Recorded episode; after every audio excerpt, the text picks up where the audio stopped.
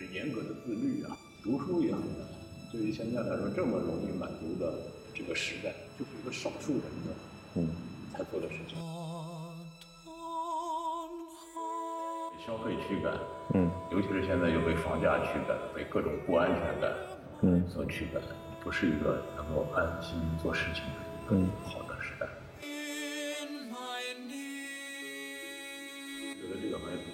它的好就在于它有无限的可能性，嗯，这种可能性就是你为之服务的这个人，他也许就是一个开宗立派、流芳千古的一个了不起的伟人。他也许就是一个平凡如你我的一个一般的作者。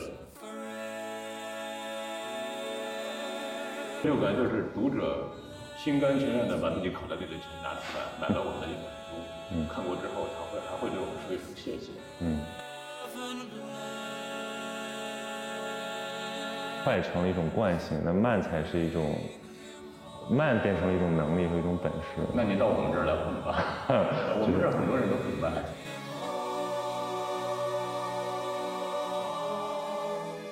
Hello，大家好，我是曹宁，欢迎收听闲宁期。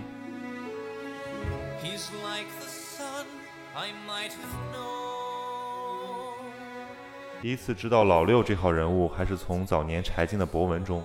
从那时起啊，就对这位谈吐风雅、为人平实、称霸京城老男人饭局的世外高人格外好奇。后来读到了他主编的读库，那真的是拍案叫绝。我为中国出版界有如此品质、如此审美、如此坚守的读物而深感骄傲。十五年做了一百期读库，每篇文章都是他亲自看过的。他用如此的匠人精神，打磨出了这个如今令无数读者爱不释手的品牌。转眼间，读库已经走过了十六个年头，并且在今年搬了新家，在南通有了全新的自动化物流基地和阅读空间。我也有幸作为读者受邀参加了新基地的庆祝活动。和惜字如金、眼光毒辣的六哥张立宪讨论了读库十几年来的心路历程和碎片化时代的阅读与出版，让我们一起走进读库的精神世界吧。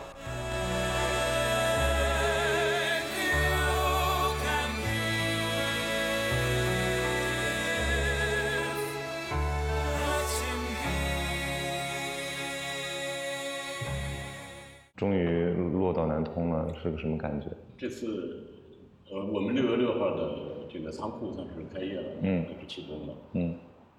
正好那天呢，我们仓库有一个小小兄弟，他的女儿出生了，嗯。所以这样的话，对我来说就很方便了。以后这个库房的日子就跟他女儿的生日就是一天，嗯。所以说这次又来南通。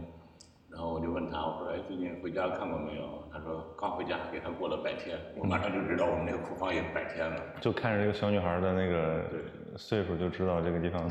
对，所以就特别好记。嗯。那么基本上就是相隔百天之后，我们就把这个阅读空间和这个活动空间又启动了。嗯。在去年十一月份，我们向读者汇报说我们要搬家的时候，我们内心想的就是要搬一个仓库。嗯。经过这个将近。一年的这个运转，我们现在有了一个仓库加阅读空间，对，仓库加活动空间，也是传统的仓库加一套智能、自动化、智能化的一套分拣系统，嗯，就比一开始想的得到了很多，嗯，就读库真正变成一个库了，就真正有一个这个非常体面、非常嗯友好的库。但是说真的，这个。现在的图书馆也好，书店也好，包括一些咖啡馆也好，这种，呃，不管是多么豪华，还是多么幽静，多么这种地方很多，嗯，读书的空间现在一点都不缺，嗯，那么我们还需要接下来再观察一段时间，看这里能不能吸引南通的读者以及长三角的读者过来，嗯嗯，因为这是从室内过来还是有一定距离的，对。所以他要过来的话，基本上就是近乎自虐，对吧？他得大老远的过来，到了这儿之后什么都不能干，嗯，呃，不能逛街，不能购物，嗯，只能看书，只能听。没有吃的，他可能就自带干粮，就自己背着水过来，嗯嗯，可能在这儿只能看书。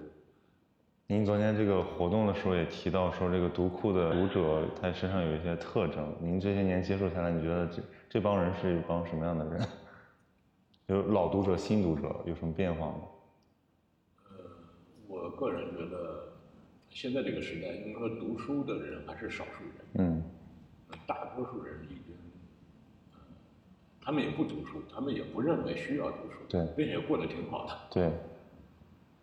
呃，我看到有一个说法，就是现在欧欧美一些国家就是要给呃居民发叫基本基本基本公民公民收入，嗯，忘了那个词叫什么，大概的意思就类似咱们的最低对对对，就发一那个一千美金那种。呃，他给你发一部分钱，这部分钱不仅仅要满足你的温饱，让你能吃饱，让你，呃，有日常的满足生活所需，他还得这个这笔钱还得再多出一部分来，这部分干什么呢？还得让你消费，嗯，也就是你还要成为促进经济运转、促进消费驱动的这样的一个，说不好听点就是工具，嗯。我看完这个之后，就特别有感触。我觉得未来的社会可能越来越向这方面发展。对。很多人，甚至是人群中的大多数人，都会沦为要不然工具化，对，吃饱喝足，然后娱乐一会儿，对，消费一会儿，成为促进这个资本主义大机器的一个促进经济运转的一个工具。嗯。然后再上网骂会儿人。嗯。第二天继续这样，第三天继续这样。到底能不能创造价值？到底自己能不能体会到一种成就感？一种智慧的快乐、思想的快乐？我觉得可能对大部分人来说都是一种奢奢谈了。嗯嗯。我们老说说，哎呀，我要过，我要成为一个贵族，我要过贵族的生活。你知道过贵族的生活多难吗？就是给，就是给你足够的钱，给你足够的宫殿，你也成不了贵。族，那是严格的自律啊，读书也很难。对于现在来说，这么容易满足的这个时代，就是一个少数人的，嗯，才做的事情。嗯，就是感觉现在这个时代，它有一种呃用后即抛，什么都要及时满足的这么一种倾向，就是大家恨不得。其实我最近观察到一个现象，就这些短视频发展的非常快，很多原本属于书的内容给它搬运上去了，他们进行了再创造，这种解码啊，重新编码，把它用口语的方式更碎片化、更这种白话的时候给讲出来。然后就好像这本书我已经读过了对对，就像这个东西我已经了解了一样。包括现在很流行的那种知识付费产品嘛，就是听书什么的，就是这个好像非常，这个趋势在越来越加强。所以我我最近约了一篇稿子，这篇稿子我已经编好了，应该是今年的最后一期读书上会发。就是我们看印在纸上的文字和看电子书和听声音得到的这种知识，对大脑的认知到底有什么不一样的这种影响？嗯，它是从完全科学理性的角度，是事实判断。就我们我们抛去这些情怀啊，抛去这种对纸质书的迷恋，其实它确实是一种认知方式的变化。等等那篇文章。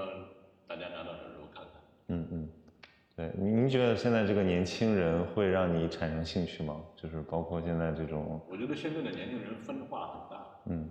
嗯，我们这次招聘，我们本计划是招聘七八个人。嗯。结果收到了七八百份简历。这其实也是一个很好的信号。额外的加大了我的工作量，所以我这半个月就没干别的，全是一个是有一个一一每一个一个。啊，就上回我在北京那个碰上，那就是招聘的一个过程，是吧？对，一个有另外一个面谈，大概将近一百人的面谈。嗯，都是这种什么九九零后、九五后这个。我们这次的招聘就是，呃，有两个八零后，即使这两个八零后稍微把这个。平均数降低了一点点，到职的这些人的平均年龄，平均出生年龄是一九九四年。哦，好年轻啊！对，呃，另外一个就是，呃，我们原计划招七八个人，最后我们招了十五六个人，也是感觉到，就这一批应聘的素质很高，嗯舍不得，嗯嗯，把他们跟他们错过，嗯嗯，就多招了一些。就他们身上有这种改变了您之前对这种年轻时，我一直对年轻人都。没有都没有任何。您是一个对年轻人充满希望的人吗？我觉得年这个任何一个年代的人都是也有优秀的，也有平庸的。嗯。我觉得现在这种九零后、零零后，可能这种分化更大，对，分化会更更嗯更大。比如说您招的这些招到读库的这些年轻人，他们你希望他们身上有一个什么样的素质？是不是得能沉下心来？这个是个很基础的要求。嗯。如果说一句这个残酷一点的话来说，我们要招的是那种不愁自己找不到工作的人。嗯。如果你好嘛，到这儿也吃闭门羹，到那儿人家也不要你，大概读库也不会要你。嗯，对。呃，这个岗位其实一个人能干这个，他也能干别的。嗯。他的基本能力只要具备的话，基本素质只要具备的话，所以我们招的人就是那些有工作的，就是嗯，就是这是因为他他喜他喜欢干这个，很轻松能找到工作的人，我们喜欢这样的人。嗯。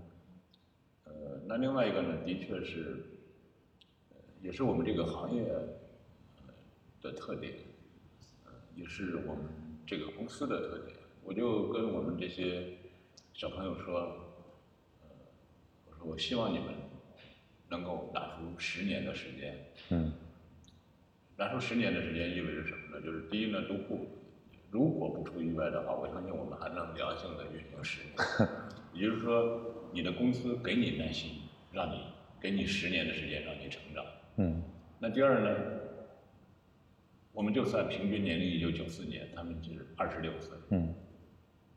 十年后他们三十六岁，就是我当年创办读库的时年龄。嗯。所以我们在入职培训的时候说，期待十年后大家就化茧成蝶，对，还能就像我当年做读库一样，大家能够有一个新的一个，嗯，就找到自己的一个热爱。嗯。对，当然十年后能留下多少人？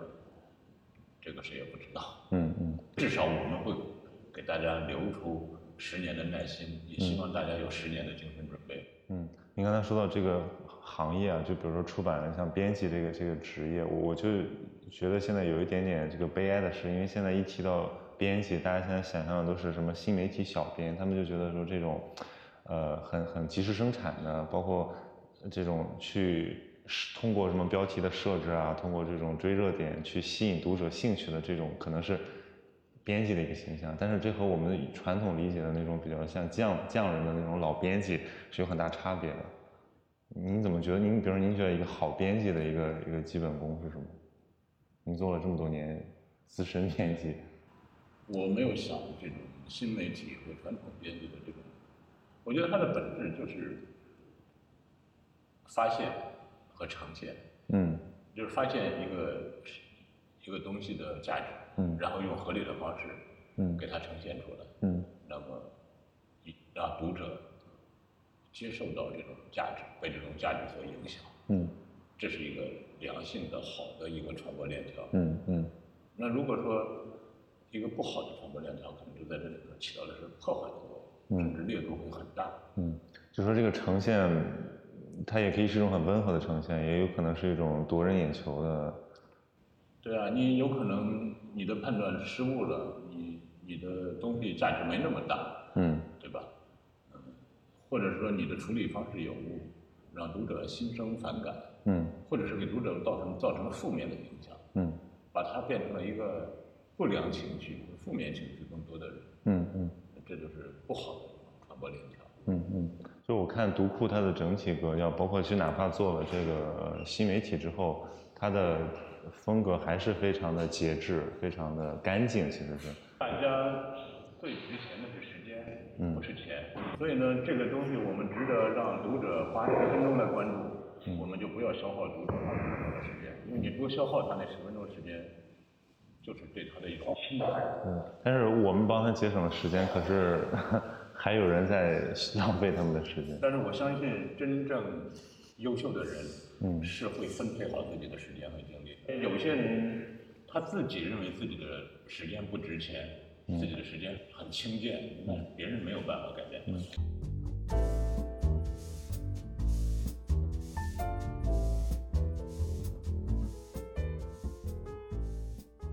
得说这个，你像您做读库呃十六年了，然后其实出了很多书，然后这里面其实就是这是一种好像常人不太能理解，或者说他看不到这里面到底是呃付出了多少这种耐心和功夫的这么一个事儿。然后比如说您您觉得这个事儿里面有没有什么那种一以贯之的能够坚持下去的这种这种线索，还是说他就是因为这个事儿每个事儿都很很有意思，就是那么一点点过来的？我没觉得我们这个行业就比别的行业就就更惨，嗯，或者是他没没有觉得更惨，或者说更更勤劳，嗯嗯，各个行业都有很勤奋的人，很勤勉的人，嗯，怎么说呢？我我我希望大家看到的不是我们的辛苦，嗯，而是我们的专业能力，嗯，这种专业能力，我觉得可能就像任何一个企业或者任何一个职业从业者一样，它其实就是三个壁垒。一个叫专业病的，就是我的专业技能，我的专业能力是能够胜任，嗯，对吧？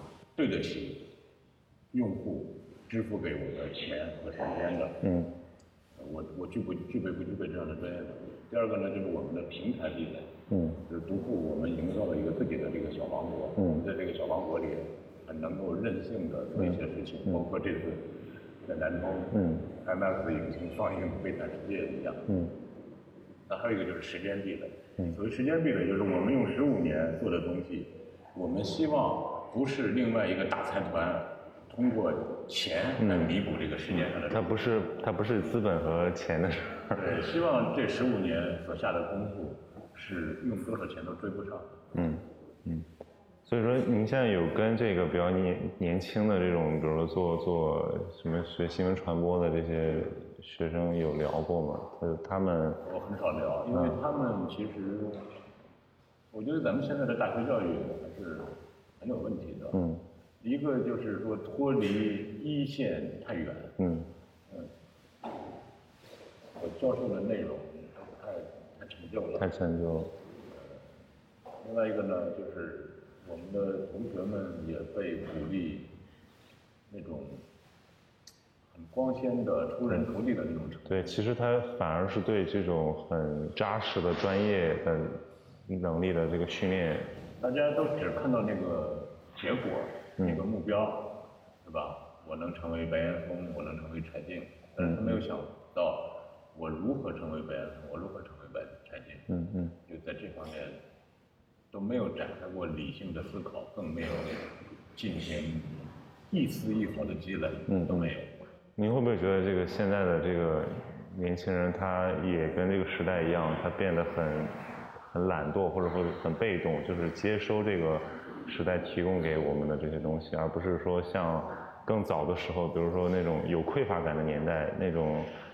有匮乏感的人，他就要主动去寻找。我觉得在这个年代更需要这种自觉吧。嗯。否则的话，你真的你就会被消费、被商家，甚至被舆情牵着跑。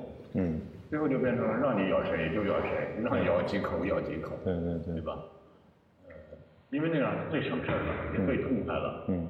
也最有短暂的成就感。嗯。但是稍微多动点脑子。说真的都很难，也都很累，嗯甚至是和你的直觉是相反的，嗯，甚至是会让你自己感觉要付出一些代价，这种代价不管是时间上的代价，甚至还有一些面子上的代价，嗯，因为它并不像你想象的那样，对，不，你有没有能力做这种自我调试？对，我记得你之前做做说过一个话，说这个聪明人才下笨功夫，这个是不是也是基于自己的这种？经验。这句话其实是十几年前我们就说的了，当然这句话永远不会过时。嗯。但是我认为这种笨功夫不是说我就真的不是不是不是真的笨，而是你你要有技巧在里面，要有工作办法在里面，要有合适的最棒的工具在里面。嗯嗯。你要配备最好的条件。那那那就是说现在的这种聪明，它还是一种聪明吗？就大家其实都说白了，其实比较功利的，比较精明的，就是。呃，如果这个事情看不到一些短期收益，他就不想做，甚至认为直接没没有价值。说真的，我因为我自己接触的都还算是比较沉静的一批人吧。嗯。呃，这种短。所以您不，您是不了解这个这个社会有多么浮躁是吧？面对这个纷乱的社会，因为我整天打交道的都是这种。嗯嗯。彼此见面连句话都不说，就是一个眼神过去就确认了。嗯嗯。对我我还记得您这个里面自得其乐。您好像是在哪个节目里面说的？说现在好像很多读者，呃，说你们的作者都不是来自于这种大城市，就是因为他们已经没有耐心去去写这么长的东西，或者说记录这种对那种历史或者生活的琐屑。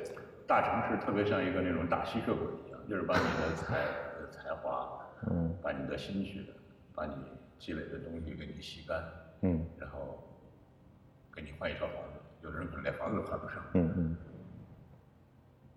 这这这像个骗局吗？还是说它就是一种？我不知道，我觉得人反正是就这种被时代驱赶的这种感觉，被消费驱赶，嗯，尤其是现在又被房价驱赶，被各种不安全感，嗯，所驱赶，不是一个能够安心做事情的一个好的时代。嗯，但是你像做做这么一个出版品牌，它其实当然里面有很多情怀的东西，有很多这种对于品质、对于书的这种执着，但其实它如果要运行起来，它还是一个还是一个企业，还是一个公司。这里面势必要考虑到很多，比如说这种营收的问题，这个会。我是很少考虑情怀。嗯，你是很少考虑情怀。我也很少考虑我们有什么社会价值，我们有什么人文价值。我考虑最多的就是能活下去，挣的比花的多。嗯，对吧？让我们的书能够正常的出版，让我们的员工能够拿拿到工资，能够拿到越多的奖金，越早买房越好。嗯。对吧？让我们的作者及时的拿到版税，拿到最多的版税。嗯。让我们的读者觉得自己口袋里掏出来这份钱，对得起他这份钱。嗯嗯。考虑最多的都是这。那比如会不会有人说说，哎，只要你们多做一点点，或者只要你们去，呃，怎么说更迎合一点，你们可以有更好的这个是。你不要把读者想的那么简单，你你去迎合一点，他反倒不买账。这种打法吧，或者说这种。呃，这种对于品牌的信任也好，或者对市场的信任也好，这个是大概您做读库多多久之后就有感觉了？我是个商人，嗯，我想的就是把我的东西卖出去，读者或者叫用户心甘情愿的把钱掏出来，并且还愿意再次光顾，嗯嗯，呃，在这里面只要不利于这种行为的，我都不会去做，嗯嗯，你所说的不管叫迎合也好，或者说骗一时的钱也好，我都认为不利于我们的商业策略。嗯我们，就不会去做，嗯，不是因为别的，嗯，这挺像那些很多我们看日本的那种那种店，他们其实当然还有一个另外一个考量就是，我得让我自己内心没有愧疚感，我做自己相信的东西，嗯，对吧？我不用恐惧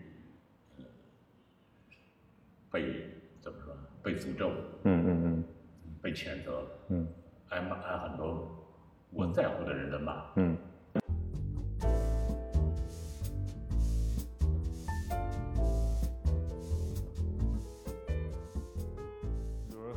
对独库的印象可能还是我觉得会有一点不全面，就他觉得说啊，你们这是不是就是什么什么历史勾陈啊，或者特别人文啊？但其实独库也做了一些很很很很很有时代感的东西，比如做这种跟数字什么这种我们很快很快速发展的这些产业的，包括做一些游戏的东西。但但当然这些只是我关注到的而已，包括我看到里面其实有很多这种还蛮鲜活的这种关于生活的变动的。读库的读者基本上现在都以零零后、九零后居多了，他们很少认为读库是一本老书。嗯，尽管它看起来是非常。对，所以我认为这种认为读库是一本老书的，大概是一种偏见。嗯，可能很久没看了。嗯，那比如说，这个新的这个读者群体会对你们的这个编辑的时候会有什么？包括新的作者群体会对这个。没有，它基本的内核都是一样的，就是分享有价值的东西。嗯，这个这个内核永远不会变。您现在有价值的。不是，您是相信说这帮人其实一一一定是在什么时候都占一定比例的，是吗？是那种老生常谈，不是那种掺杂了很多水分。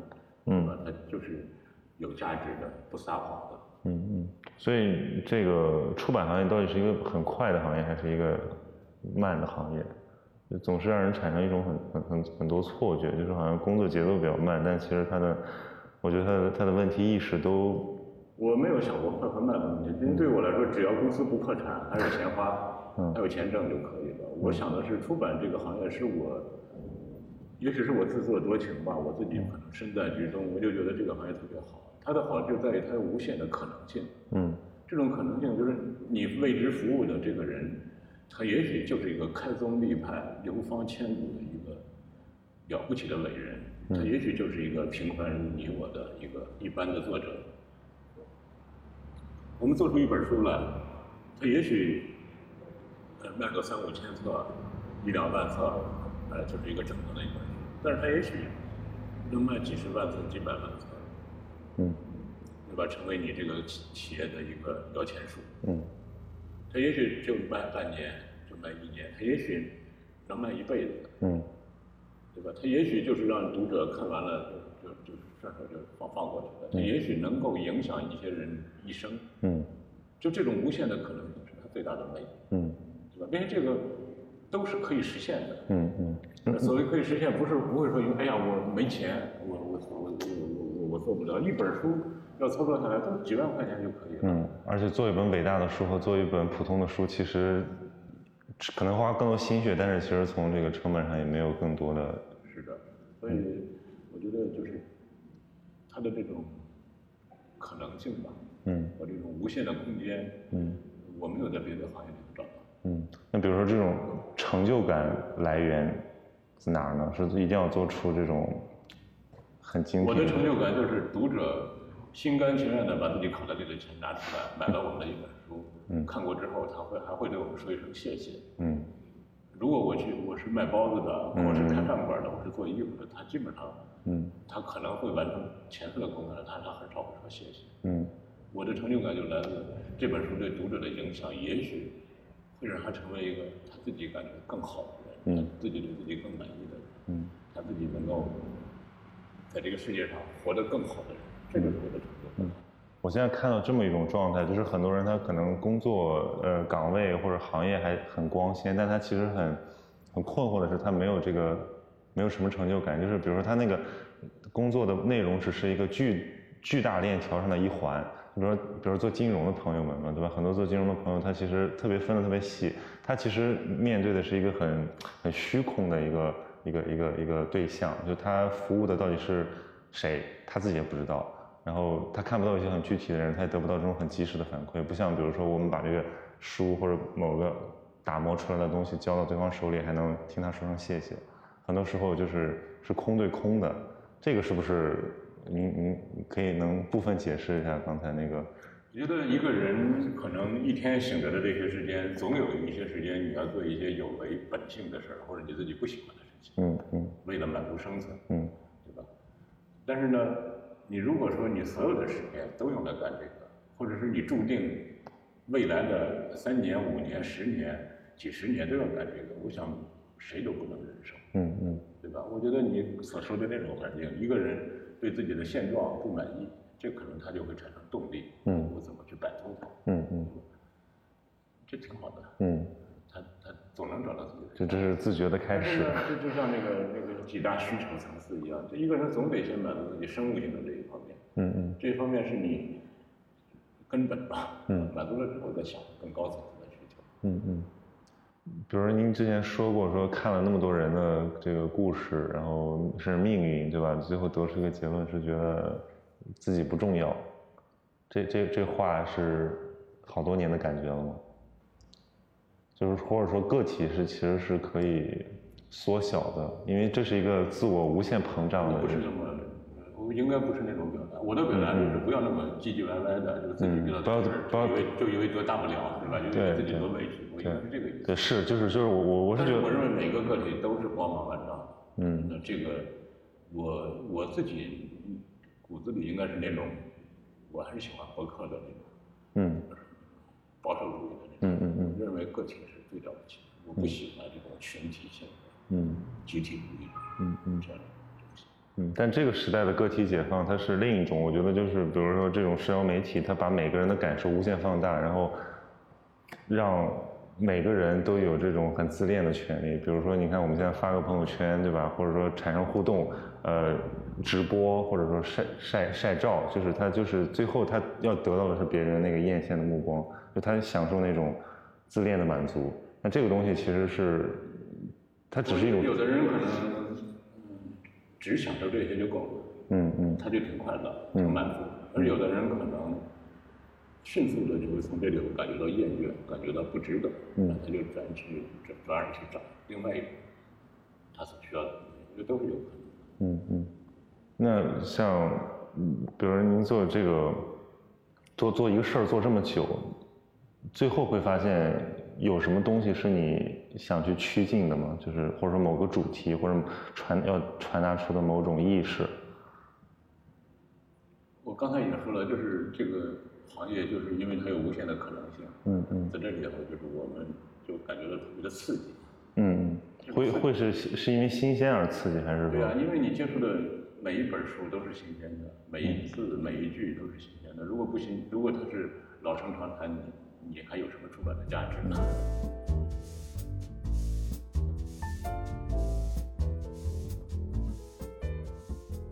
比如说您之前这个讲到编稿子的一些一些体验，我觉得特别有趣，就是因为读库一般的文章很长，对，但是其实这个现在这个时代的写作或者说它的表达，其实是在在缩短的，或者说在在更加的更加的也也不能叫简单吧，就更加的碎片。这个你有感受吗？就是说写短跟写长比起来，哪个更难一点？我觉得一个人。内在的存在着多方面的阅读需求，嗯，对吧？他既有读短、碎片化的阅读需求，他又要有这种读整本的、结构性、系统性、很完整的这种作品的需求，嗯，他甚至也有读色情小说的需求，对吧？呃，当然这个配比不一样，对吧？有的人可能读大大部头的这种这种配比很少很少，甚至少到几乎没有，微乎其微。但是对另外一些人来说呢？呃，碎片化的阅读对他来说反倒是更小，比重更小。嗯，我们就为后一种人服务。嗯，前一种人可以让其他人为他们服务，不相扰的话。嗯嗯。那比如说您自己平时的阅读是什么状态？就是除了我自己的阅读就是大量的书稿。嗯，对我通过这些书稿，原生态的、原始的书稿，我要判断它有没有价值，然后如何把它变成一本书，变成一个大家。接受的赏心悦目的书，嗯嗯，这这就是我的阅读。您刚才说那种两种这种阅读偏好的分歧，我觉得有的时候它也是个能力上的分歧。就是现在因为专注力特别特别缺失，就是其实很多人他经常，我听到好多朋友在抱怨，他说我不是不爱看书，我是我是我是看不下去，我就看着看着我就我就飘飘忽了。手机这个东西就像绑在旁边的一个。那你就不要埋怨自己为此所承担的那些不良的后果。嗯，那是你应该承受的，因为你，你的你的选择就是这样。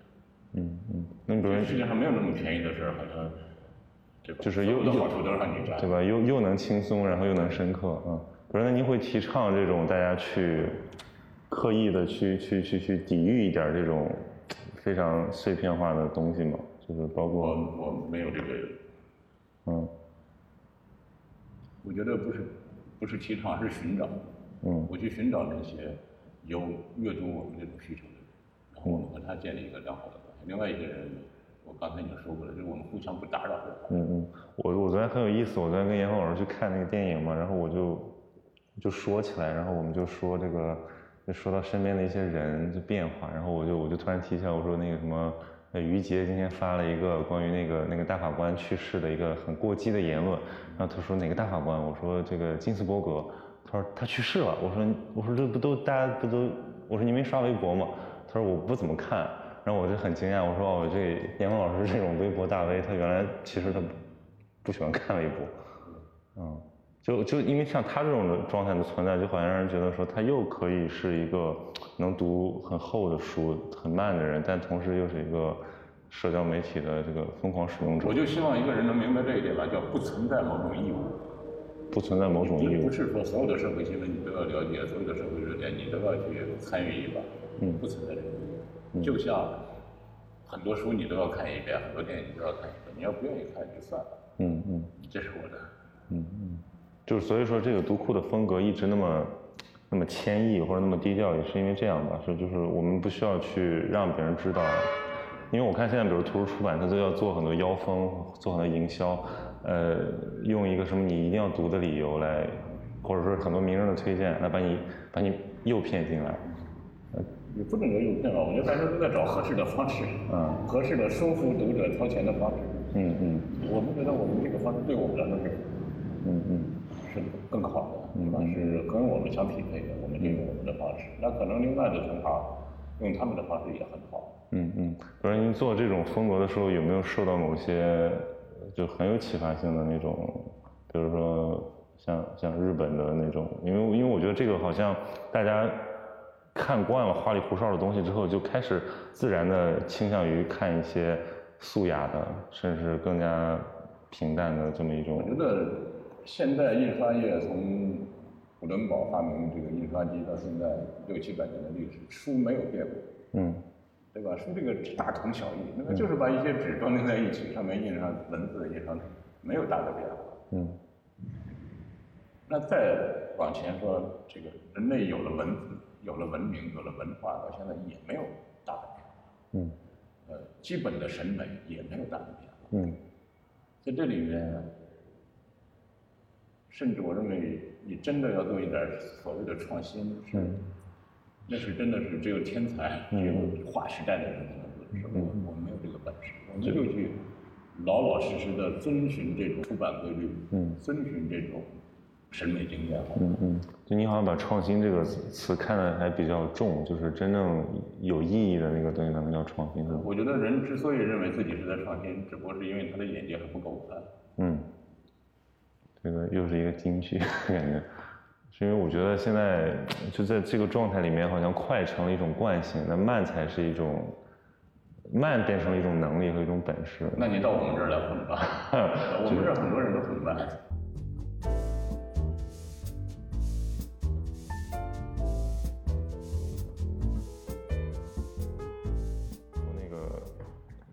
库的这个线索里面，就是我们看它其实出了很多书系，这些书系是怎么怎么萌发的？是是做某一篇稿子然后自然延伸的呢，还是说其实你们是有一个意图？比如说我觉得什么东西好，我要慢慢慢的把它给积累起来，做出一个东西来。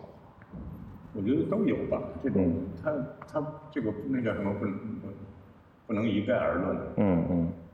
有的呢，就是可能，哎，一开始我就有这个明确的想法，然后慢慢找到了合适的人，就比如像我建筑史诗就是这样，一直在找一个能写建筑的人，嗯嗯嗯，哎，最后找到了，天衣无缝的完美的匹配上，嗯，对吧？刀鞘和刀完完美的合二为一了，嗯嗯。那有的就是在做的过程中产生了更清晰的想法，嗯嗯。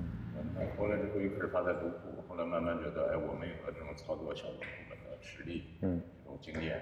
嗯，也有这种写作的热情和这种写作能力，他就一口气把这九十万字、十四本书都写完了，我们就一次性推出了。嗯嗯。那这个放在几年前，可能读库都没有这样的产能。嗯嗯嗯。就说有了更大的能力，是为了做更好的事儿，是吧？对。那读库是在，你说读库是在扩张的过程吗？还是？我觉得也不是扩张吧，就是说你得有这种应变能力。嗯。一旦出现了这种状况，你自己最好能够有反应。嗯嗯。最好能够有一个。可能和以前不一样的方案，嗯，包括就是存够足够多的钱 来应对未知的挑战，这种感觉是吧？